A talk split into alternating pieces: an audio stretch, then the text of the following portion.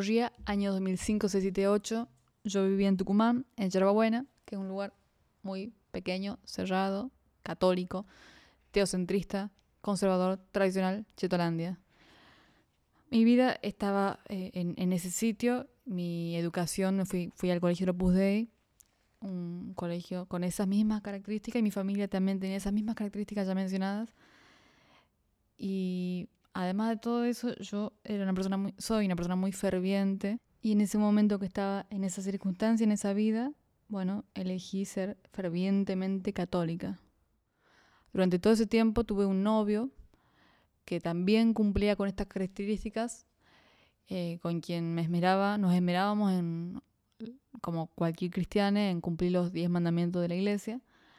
Pero había un mandamiento que a mí me hacía mucho, me hacía pensar mucho y me hacía sufrir mucho y me hacía hablar mucho también todos esos años en mis confesiones semanales, que era el mandamiento número 6, no cometerás actos impuros.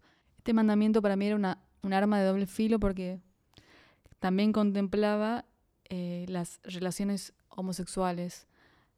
Básicamente decía que no podías desear ni tener ningún tipo de relación sexual con alguien de tu mismo sexo. Y esto fue una cosa que empezó a, aparecer en mi, en mi ser eh, durante todos esos años y que fue, me fue muy, pero muy difícil eh, comprender y, entender de qué forma yo iba a poder manejar eso que sentía y, que era ingobernable casi. Así que yo por ahí me refugiaba en, dos ideas bastante, bastante pobres que eran, por ejemplo, yo decía, yo no soy lesbiana porque porque tengo un novio varón y yo soy mujer y las lesbianas tienen novias mujeres, así que, bueno, listo, descartado, yo no soy lesbiana. Y otra idea con la que a veces me refugiaba era eh, que a las lesbianas les gustan las mujeres. Y si yo salgo a la calle y veo mujeres, no me gustan, no me gustan todas. Capaz que me gusta alguna, eh, o alguna en especial en la vida, pero no es que me gustan todas las mujeres. Entonces, con ese tipo de, de ocurrencias insólitas, yo me podía subsistir en algunos, algunos momentos. Mientras tanto, muchos otros, la gran parte de los otros, estaba padeciendo en secreto en mi interior eh, por, por estos sentimientos impuros que tanto ofendían a Cristo. Y para una persona que, que cree todo lo que cree una persona católica, eh, una, pesadilla vivir la vida ofendiendo gratuitamente a Cristo. Porque yo no yo haga algo o no haga nada, el simple hecho de estar viva significaba estar ofendiendo a Dios y, y era una pesadilla, una pesadilla. Entonces semanalmente tenía que confesarme eh, gratuitamente por, por, estos sentimientos que tenía.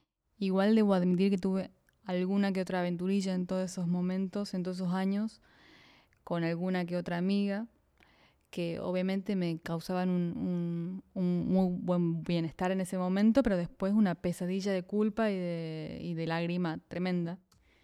Y todo esto era el producto también de una educación modelada con esta óptica, eh, porque había en mi colegio tres tópicos eh, que estaban presentes continuamente de una manera directa o indirecta en todas las materias, biología, matemática, lengua, doctrina Iglesia Católica, todas las materias.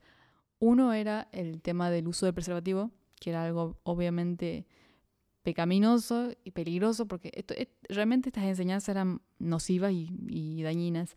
Nos decían, por ejemplo, que más allá de que esto claramente que mm, el preservativo es un método anticonceptivo antinatural porque va en contra del plan divino, eh, nos decían que por ahí te podías contagiar de enfermedades mucho más peligrosas y bueno, desastroso. El segundo tópico que se hablaba siempre, el aborto, ya en ese momento, eh, con todo lo, lo, que ya sabemos que se dice, sabemos las dos vidas y todo el, todo el circuito. Y el tercer tópico, que me parece muy curioso porque no he conocido ningún otro lugar donde se haya hablado tanto de esto, es lesbianismo. Bueno, acá también sabemos qué opinaba la iglesia sobre el lesbianismo y homosexualidad, pero nos decían cosas muy, muy comprometedoras. Por ejemplo, si tienen una niña, una hija, y tienen una niñera que es lesbiana, ¿ustedes la contratarían? Eh, y ahí respuesta sistemática es no, no, no. Y automáticamente nos provocaba un sentimiento de asco, rechazo y repugnancia. Después, por ejemplo, nos decían cosas como los homosexuales fueron abusados en su infancia, quizá por algún miembro de su familia, y seguramente van a repetir esa historia. Así que es gente de peligro. Y bueno, después había para mí dos frases emblemáticas que terminan de cerrar cómo era este circuito. Que una era, ante todo, obediencia ciega, que esto significaba que había que obedecer y que no había que cuestionar, ni reflexionar, ni, ni criticar nada, simplemente acatar la voz del Vaticano, la voz del Papa de ese momento, eh, ni siquiera la voz de Dios, la voz del Vaticano. Así que eh, de esa manera estaba totalmente ya anulada cualquier posibilidad de pensar, reflexionar cualquier otra cosa. Solamente había que acatar. Y después hubo otra frase muy importante para mí, que nos repetían mucho, especialmente el último año del colegio, que fue, chicas, la que juega con barros en barra. Eso, o sea, quería, querían decirnos que cuando terminemos el colegio y nos juntemos con gente diferente, gente que que, que quizás está más en el pecado, eh, bueno, probablemente nos terminemos embebiendo de eso mismo, lo cual no hubiese sido un buen negocio para las almas celestiales. Y bueno, dicho y hecho, porque yo terminé el colegio, terminé también así en ese momento mi relación con el novio y eh, comencé a cursar dos carreras, arte y música, en la universidad pública. Y de inmediato empecé a estar eh, viendo otras pluralidades que, que, nunca había conocido. Y, y bueno, yo empecé la facultad con un cuaderno que me acuerdo tenía la estampita de San José María en, ahí en una, pegado en la tapa, en su interior. Y San José María es el fundador del Opus Dei. Y, y bueno, se me fue haciendo cada vez más complicado seguir teniendo el rosario colgado del cuello con todos los sentimientos que yo tenía, con todos los pecados que iba a confesar semanalmente, de que eran mis deseos homosexuales, eh, todas mis ofensas a Cristo por sentir lo que sentía gratuitamente, sin hacer nada, casi, eh, no, sin hacer nada, y y bueno, no, no, no pude aguantar demasiado tiempo, capaz que aguanté un año más, hasta que me comuniqué con Dios y le dije, hola Dios, ultimátum, hasta mañana yo necesito, necesito que, que pase algo. O cambio de vida o me voy de esta vida, porque realmente no estaba dispuesta a seguir estando viva en esas condiciones de pecado naturalmente gratis todo el tiempo y donde no, no tenía ninguna opción de estar viva, realmente. Así que, eh, bueno, le planteo a este dios un ultimátum y, y, esto es eh, muy curioso, pero al día siguiente, de las remil casualidades de la vida, me llegó un mensaje de texto de una chica que había conocido hace dos semanas, amiga de amiga, lesbiana, de mi edad. Eh, teníamos casi 19 años, y me invita a su casa a tomar la merienda. Y bueno, era un día domingo, yo estaba, yo seguramente ya había ido a misa, estaba perfumada, prolija, inmaculada. Y bueno, fui a su casa, tomamos la merienda, que pin que pan, eh, todo súper. En algún momento llegó el ocaso y ya luz tenue. Lucía se acercó, Lucía es el nombre de esta chica, Lucía se acercó y me dio un beso en la boca. Ese beso fue tremendamente importante en, mi vida eh, porque marcó el inicio de una nueva vida, el inicio de una relación de amor maravillosa que duró varios años y el inicio del fin de mi vida teocéntrica religiosa, que me tardé unos, unos meses en, ahí en ordenar un poco mis nuevos estandartes, eh, pero que fue muy veloz al, fin y al cabo, siempre ferviente. Así que, bueno, en ese instante comenzó mi relación con Lucía, eh, una relación hermosa, y bueno, de inmediato, no sé, capaz que yo lo sentí en ese momento, ahora no me acuerdo, pero capaz que lo sentí como una señal, porque... Pero bueno, de todos modos yo en ese momento me di cuenta que hice ahí una ecuación de que alto, la iglesia me había mentido algo, y si me había mentido algo, capaz que me había mentido todo, y si yo no tenía ninguna señal de que Dios, porque nunca le había visto a Dios, ni a Jesús, ni a la Virgen María, ni a nadie de esa gente, entonces capaz que no existía nada de eso, y de repente me convertí en una persona agnóstica. Eh, muy veloz, igual me acuerdo de la primera vez que falté a misa un domingo, que fueron capaz un, un tiempo, unos meses después de, de, de ese primer beso. Eh, que fue todo un, un, drama, me largué a llorar en el centro, qué sé yo, en la calle, y, y, y porque Lucía me preguntó que por qué iba a misa y ya, ya no sabía por qué iba. Pero bueno, eh, fue, fue un proceso ahí muy intenso. Y bueno, también a, apenas empecé a salir con Lucía, también de inmediato eh, lo hice de alguna forma público porque, porque empecé a salir a caminar por la calle con Lucía de la mano que eso era algo que yo jamás había visto en mi vida, dos mujeres caminando la mano en Tucumán. Y, y bueno, entonces obviamente también tardó muy poco tiempo aunque esta, esta novedad mía llegó a mucha gente. Y, y bueno, Lucía en su casa no tenía ningún problema, yo en mi casa eh, tenía muchos problemas para, para comunicárselo a mi familia, que todavía no lo sabía. Y fue un día entre los días exactamente tres meses después de ese primer beso maravilloso, que mi mamá abrió la puerta de mi cuarto y ahí comenzó una pesadilla nuevamente, porque se encontró con una secuencia que comprendía mi persona, a Lucía y a mi cama. Eh, lo que vio realmente fue una reacción desbordante mía porque yo salí saltando, gritando y me puse muy pálida y muy blanca y casi que me desmayo del terror que sentí en ese momento.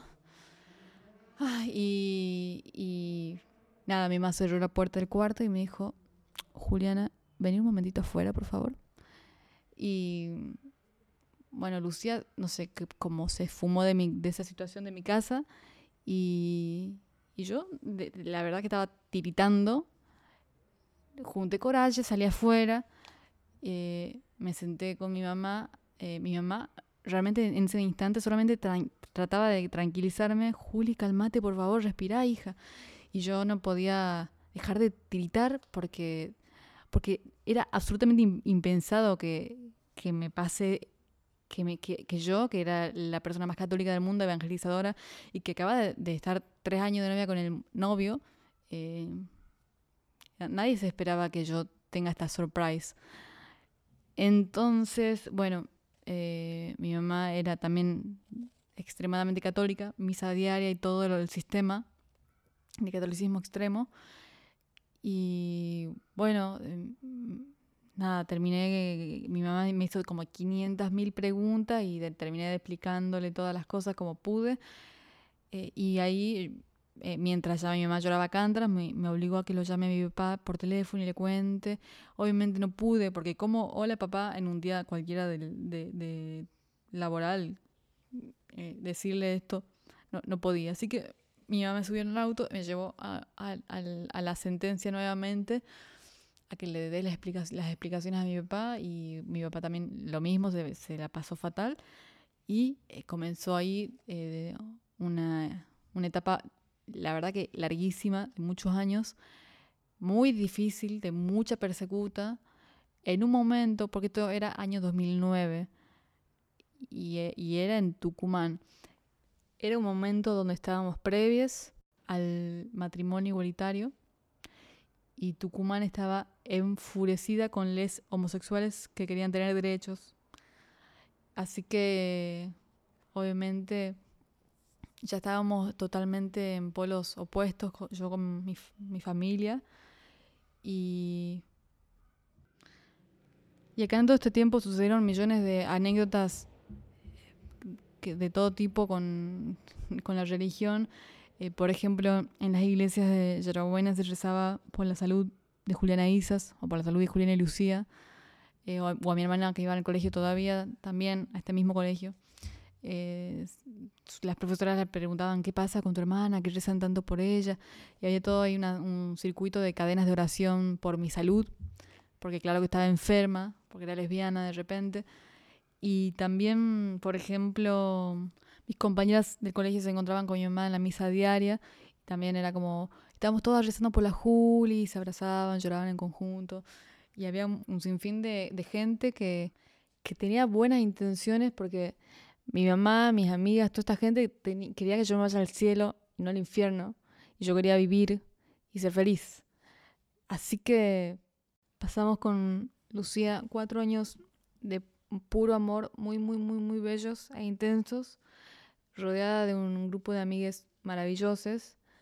También hay siempre el clero cercano que hacía que todo esto sea todavía más intenso lo que demandó siempre mucha, mucha labor eh, emocional y psicológica para, para poder coexistir, porque yo seguía teniendo la historia y sigo teniendo la historia que tengo y, es imborrable. Y así como fue eh, de mucha labor, también trajo sus frutos, porque por ejemplo mi mamá, que murió hace dos años, fue hasta su último día, hasta su último momento, sumamente católica, ultra católica, y ella pudo hacer un cambiazo zarpado y pudimos encontrar un lugar de amor y respeto que ya me llena para siempre de cobijo y bienestar y salud, que esa historia haya concluido así. Y también con mis compañeros de colegio que casualmente eran las más religiosas, mis más amigas, y que hoy siguen siendo mis amigas, donde obviamente tenemos tópicos candentes, muy complicados, pero eh, tenemos siempre también un, un vínculo afectivo que nos hermana siempre a la final. Y en conclusión en esta historia, para mí lo que está presente continuamente en, en todas partes es el amor y es lo que hace que esta historia valga la pena para mí.